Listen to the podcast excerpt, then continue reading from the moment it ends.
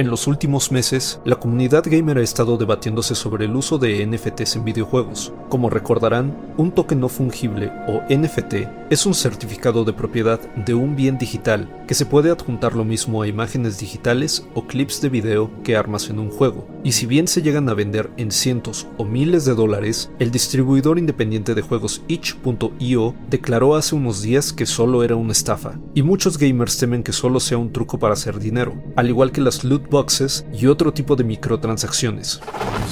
Institute.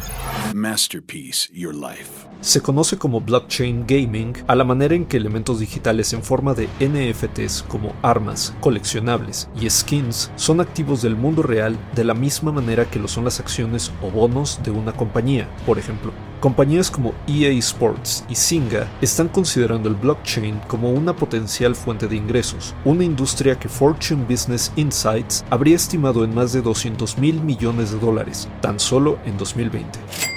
En diciembre, Ubisoft se convirtió en el primer editor importante en incluir tokens no fungibles dentro del shooter militar Ghost Recon Breakpoint. La compañía francesa es la responsable de las populares franquicias Assassin's Creed y Far Cry, pero no solo hubo quejas de las casi 600 horas de tiempo de juego necesarias para ganar un artículo, sino que las ganancias fueron mínimas. Solo se vendieron 15 NFTs, por un total de 400 dólares.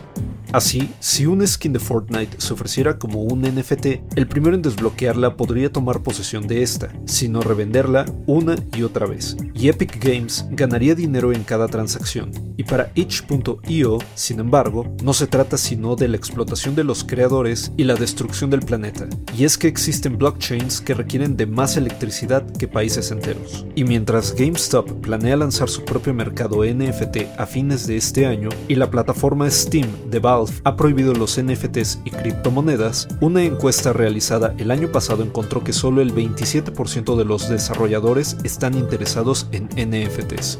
Guión de Antonio Camarillo, con información de Inverse, la revista Forbes y The New York Times, y grabando desde casa, Arturo Pedraza. Nos escuchamos en la próxima cápsula SAE.